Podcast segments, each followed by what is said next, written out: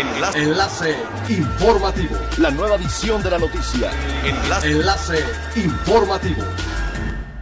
Hola, ¿qué tal? Muy buenas tardes. Les saluda Montserrat Mijangos. Este es el tercer resumen de las noticias más importantes que acontecen este jueves primero de abril del 2021 a través de Enlace Informativo de Frecuencia Elemental.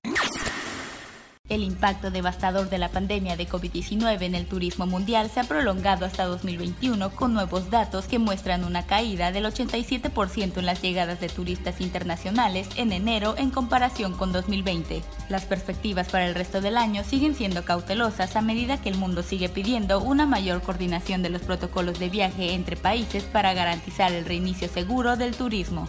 Según la última edición del barómetro OMT del Turismo Mundial, el primer escenario apunta a un repunte en julio, lo que se traduciría en un aumento del 66% en las llegadas internacionales para el año 2021 respecto a los mismos históricos de 2020. El segundo escenario considera un repunte potencial en septiembre, lo que lleva a un aumento del 22% en las llegadas en comparación con el año pasado.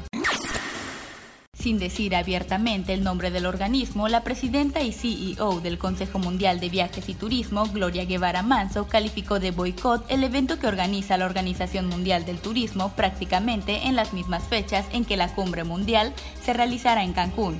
El evento que marcaría la recuperación de la actividad turística está programado para llevarse a cabo del 25 al 27 de abril en Cancún, Quintana Roo, luego de que tuvo que ser pospuesto el año pasado por la pandemia de COVID.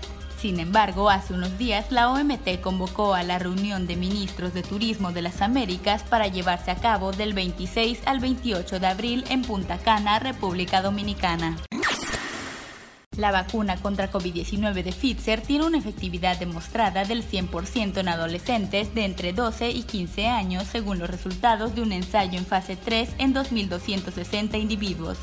El ensayo se hizo con adolescentes de Estados Unidos y en él se detectaron 18 casos de COVID-19 en el grupo de placebo, frente a ninguno en el de los vacunados.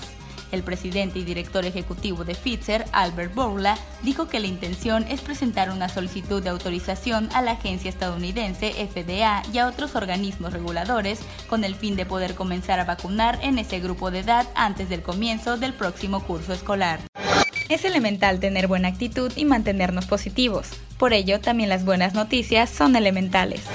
El programa Hambre Cero contará este año con un recurso de 85 millones de pesos para apoyar a más de 42 mil personas, con lo que buscan impactar en aquellas colonias más marginadas, indicó la secretaria de Desarrollo Social de Quintana Roo, Rocío Moreno Mendoza.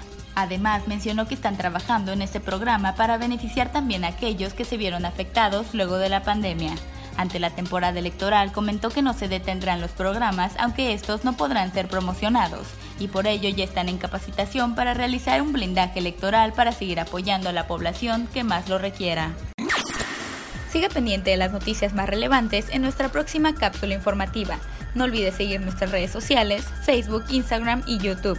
Estamos como Frecuencia Elemental, en Twitter arroba frecuencia-e y nuestra página web www.frecuenciaelemental.com. Se despide Montserrat Mijangos y no olvide que es elemental estar bien informado. Enlace. Enlace informativo. La nueva edición de la noticia. Enlace. Enlace informativo.